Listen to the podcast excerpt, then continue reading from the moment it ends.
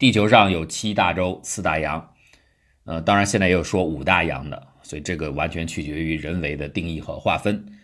就像大洲，亚洲、非洲、欧洲是连在一块儿的一个大陆，美洲这是一个大陆，南极洲是一块大陆，澳大利亚这是一块大陆啊。当然，你要是非要把这定义修改一下，你说它就是一个大型的岛，那也可以就像格陵兰，假如你把整个大陆的定义的条件门槛放低一点，格陵兰也可以算是一个大陆。但是按现在呢，我们就认为它是一个大型的岛，这是我们看得见的。地球上不就这些东西吗？但是。可能还真漏漏掉了一点东西，在这些看得到的大陆之外，地球上其实还有两块超级大的大陆，非常大，大到什么程度啊？这两块大陆最高峰可以超过珠峰高度的一百倍。就体积来说，假如把它直接平铺到地球表面，可以在地球表面形成一个一百公里深的熔岩湖。那这个两个大陆我们没看见呢，现在卫星都在天上呢，瞅得清清楚楚的。你说在哪儿呢？这是暗黑大陆。一说暗黑大陆呢，往往连到地下。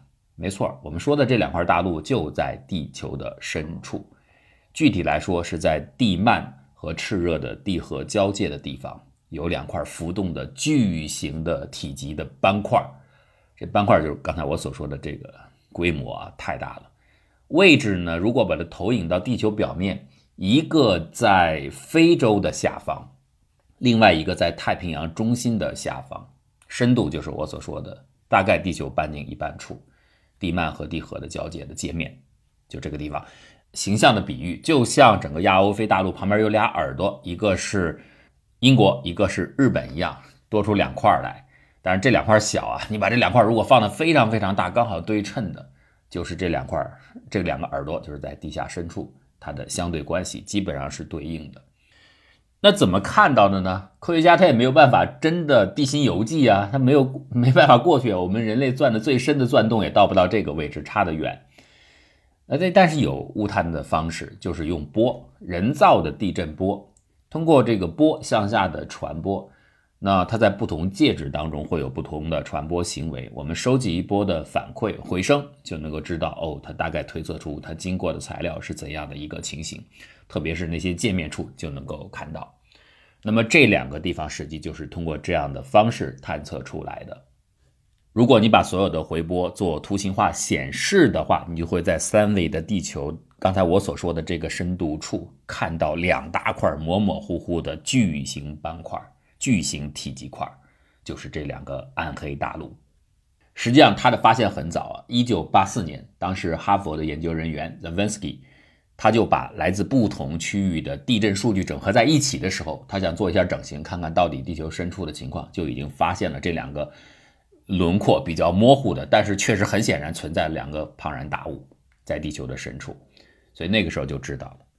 但问题是，这是个啥？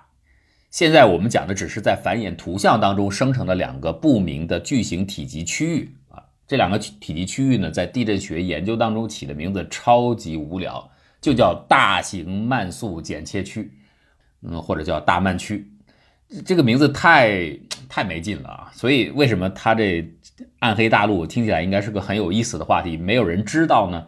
就是这名字起的不好。如果你叫什么神秘的暗黑大陆之类的啊，大伙儿可能早就知。会有兴趣了解一下，但是你一叫什么大型剪切慢速区，这这这人家一听是什么玩意儿啊，就算了，什么鬼不理啊，就放在那儿了。那么就现在的本质来说，它其实就是我们可以推测出的速度传播到这儿以后降下来了，那就意味着这个地方的温度比较高，这是我们唯一比较确知的。就像我们弹琴的琴弦，那么慢速的振动就来自于你把琴弦调松，就是体积松弛之后。就会出现这样的情形。那么这个地方我们看到你的波速减慢了，就意味着这个地方的体积蓬松，温度比较高。好，这就是现在能够百分之百确定知道的事情。但问题是，这个慢速剪切区，这个蓬松的地方，这两个暗黑大陆到底意味着个啥？现在对此呢有两种解释，两种不同的成因。一种认为它没什么特别的，就整个地球的地幔。还是像大家原先认为的基本各项比较同性的，只有局部的小小的起伏。但是这两个区域没有啥特殊之处，之所以它们呈现出非常非常的热，完全是由于地球板块造成的。就是这个地方刚好缺乏新鲜的冷材料下来帮助它降温，其他的地方有这些冷材料，因为地幔实际上也在缓慢的流动之中的。地幔的下界和内心炽热的核接触，那当然它可以不断的获得热量了。按理来说，各个地方都会很热，但是由于地幔不断的下沉。那些地方会携带新鲜的冷材料进来降温，所以这些其他的地方相对于这两个大的斑块啊，那个地方的热度就没有那么的高。而这两块呢，刚好处在缺乏下沉材料，长久以来没有向下的流动，所以这个地方就显得很热。它没有啥特殊的，就是板块位置形成的这么一个奇异的结果。这个就是纯热力造成说。与此相对，还有就是热力化学造成说。就这个学说认为呢，热力的确是一个因素，但更重要的不是说单纯的板块位置造成这个地方哦就没有没有鼓风没有凉风机没有冰箱没有空调，所以这儿就特热，不是这样，是因为这个地方本身的特殊性。你在回波阴影上看到的这两个蓬松的区域，是因为它本身的材料本来就不一样，它跟地幔是分开的。为什么这么说呢？有一个显著的提示性的证据。这并不是百分之百的确知啊，但是你可以来推测，就是我们观察波速，在这两个所谓的暗黑大陆的边界区，波速的变化非常的急速，也就是说形成了一个很脆的、很尖锐的边界。假如你说它只是热量传递不及时形成的两个比较热的区域，那大家可以想到，这个区域的边界应该是很广，而且是渐变的，它不会出现一个冷热交替的骤分的截面。但是从现在的波形推测来看，应该是边界过渡非常的急速。那显然只是用热量传递不及时形成这儿比较热，这个解释就有问题。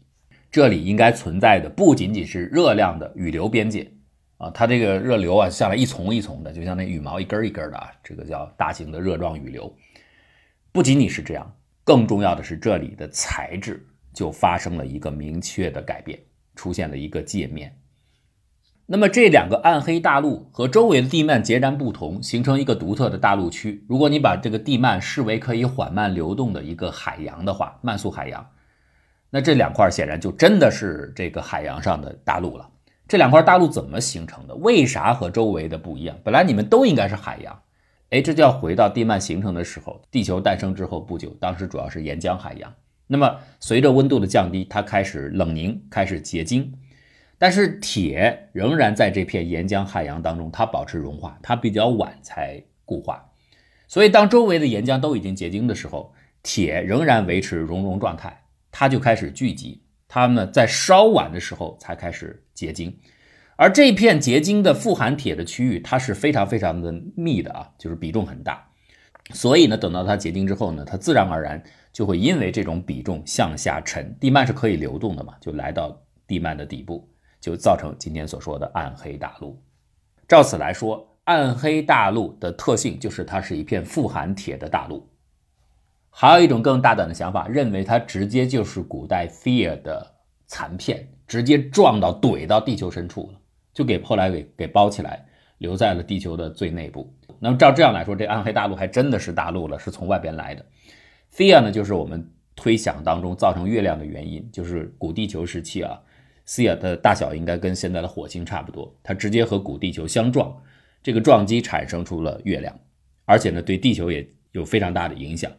但是照这种理论就认为它撞完之后的碎片可能是核心啊，甚至也包括一大堆的碎片，不光是这里了一个，那么这是最大的一块儿两块啊就撞到了地球的深处，而且就留在了那里，所以它跟周围的地幔是不一样的。地幔慢慢冷却下来，流动逐渐的稳定下来之后，哎，就把它包在下面。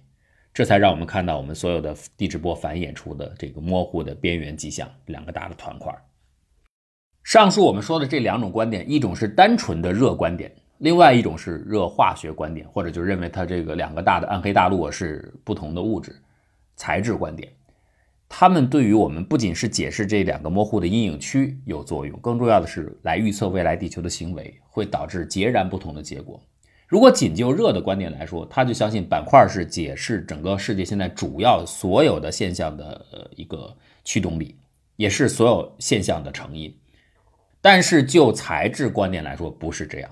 我们其实应该反过来，因果关系是相反的，不是说地球表面的板块它的冷热分布造成了下面的这个热区，而是说下面本身的这个材质不同的区域，它形成的热量极高的特点，反过来影响到我们地表的板块构造的活动，或者说配合在一起，造成了很多重大的现象。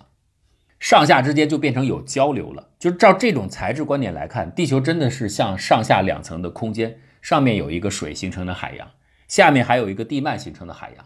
这个海洋当中漂浮的大陆和上层海水当中的大陆互相之间是有互动的，是有交流的。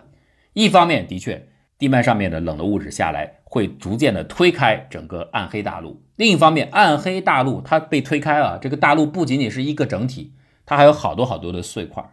比方说，照我们刚才所说的菲尔撞击形成说，那就可能不只是这一个团块，还有好多小块。只是说特别小的时候，地震波不太容易演示出来。那就像我们讲的这个，你是漂浮在地幔海洋当中的大陆嘛？那你还有漂浮在这个海洋当中，肯定还有很多小岛，只是不太看得清而已。好，这些大陆、这些小岛分布在各处，它们向上不断的往上冒出热量，形成热的羽状流。这些羽状流对于整个板块运动也提供了强大的驱动力。所以这是双向的，甚至这样的一个循环，对塑造地球的格局起到了至关重要的作用。我们在这儿可以举一个例子，就是关于暗黑大陆材料形成说，用来解释一个重要的现象，就是夏威夷帝王链。这个帝王链呢，就是在夏威夷，你去看啊，那个大岛，现在它还在延长当中啊。从大岛的方向径向伸出一直往前走，你会看到一系列的地下岛屿或者是地下山脉。一直折返连冲到俄罗斯的海岸线，长达六千二百公里，这是非常明显的一个线状结构，而且呈现连续性。这根帝王链叫帝王链，就是太长了啊！它到底是怎么形成的？明显这下面有很多的火山活动，推出了这一个一个的小型的海底火山。过去传统的解释那很简单呢，就是我们这个整个这个板块呢，太平洋板块刚好。它在海下的热流，就是羽状流的上方掠过，你不从那上面划过吗？哎，你划过的时候，底下等于在加热呀。这个加热过程当中，我们知道就冒出岩浆，所以造成了很多的小山包。在地质学上表现出来，就是你的板块上有一个一个凸起，就这么一个原理。一块大平板从上头走，底下呢有不断给加热，就鼓包了。然后呢，你看起来就好像有一条暗线一样，这个就是夏威夷帝王链。但是照这个解释，你会发现有一个奇怪的特征，这个也是帝王链最大的一个古怪之处，就是它在大约三分之二的地方，或者三分之二可能有点多，五分五分之三的地方吧，突然有一个几乎是六十度角的转折，它一不是一根直线，是分成两条直线，出现了这么一个锐角，这是怎么回事？你的羽状流何以在这儿出现一个这么清晰的转角呢？怎么来解释呢？那么当然。比较模糊的解释就一带而过了，哎，这就是长期板块运动形成的，就这么回事儿，没啥特殊的，就是巧合而已。但是照刚才所说的，不是用来解解释暗黑大陆的热形成说，而是用材料形成说，这个问题就不简单了。你这个直线突然出现了一个转折，这是不是代表地下的热流是可以动的呀？就那加热点，它其实是在移动当中，正因为移动，它才会变形嘛，才会出现这个奇怪的形状。所以这个有很多的团队在做，包括在二零二零年七月份的时候，有一个团队就拟合了所有的数据。他们认为，如果你用地下的加热的热状流形成的火山运动造成的整个夏威夷地王链的话，这些热的羽状流它本身也在移动当中。而它的移动你怎么来解释？为什么这些加热点会移动？就要和他们太平洋下方正对着那个巨大的暗黑大陆板块那个热块跟它有关。因为我们之前的研究就已经表明了，这些羽状流实际上是在移动的，它不是固定在现在的位置，早先是离现在很远的地方，它出现了明显的位移。这个位移怎么办？它仅仅移动的话好解释，因为地幔在流动嘛，或许对把这个热力源就裹挟着一块儿来动的。但是干嘛停在现在的这个位置？它现在的这个位置就跟太平洋板块正对着那个大热的暗黑大陆块跟它的边缘有关。实际上你会发现，它基本停留在了这个暗黑。大陆的边缘处，到地表上延伸，就是我们今天看到的帝王链。而且，如果你这样一连接二者啊，把地表上的大洋和地下的暗黑大陆连接起来的话，还可以解释其他的一些问题。比如说，长久以来，地球化学、地质化学面对的一个需要解释的问题，就是为什么夏威夷、萨摩亚、加拉帕克斯群岛、冰岛这些地方，它们的 lava、它们的熔岩有非常独特的化学特征。比如最显著的是，这里边氦三的浓度都非常的高。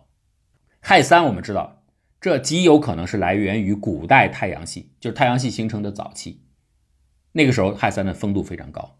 好，再有与之相应的钨、氙。同位素含量也非常的高，这也被认为是地球刚刚诞生之后出现的放射性衰变造成的。这些这些古老的元素怎么被带到这些岛屿上的？这就是一个问题。当然，这个问题面临着很多种的解释，都也许都有可能。但是在七月份，加州的地球化学家威廉姆斯团队他们就认为，他们的模拟结果表明，地幔的流动一直会把这些热力羽状流。向下传递，连接到暗黑的大陆，就是那个所谓的热斑块。而这种整个的循环交流会带来独特的作用。这两个斑块是什么？现在不知道，有待解释。但无论是什么，起码这两个斑块一定是非常古老的。你可以说它可能真的是在古代熔岩海洋形成的时候，铁的负极造成的。你也可以说是 thea 撞击带来的是外来的一个大的物体块。不管怎么解释，起码有一点就是它肯定很古老。而正是这些古老。随着地幔环流被带到地表上之后，出现了我们前面所说的那一系列冰岛等等地方。夏威夷它的氦三丰度比较高，它的钨、它的氙含量比较高，这是造成的原因。而且顺着这个思路再延伸下去，还可能跟另外一个现象有关，就是所谓的火成岩大区。地球化学上有这个解释，就是地球表面有二十多个区域，在这二十多个区域，火成岩冒的形成的数量非常的大。远远超过周围的地区，他们这些地方能有达到数百万立方公里的熔岩总体积，那就好像什么？就好像地球在这个地方似乎多了一个流脓的伤口一样，这不断的往外流脓，别的地方都好好的。那问题是为啥偏偏在这儿流脓呢？现在呢，也许可以和地下的这两个大的暗黑大陆联系起来。照刚才所说的这种模拟，整个地幔的循环是把热的羽状流可以追溯到。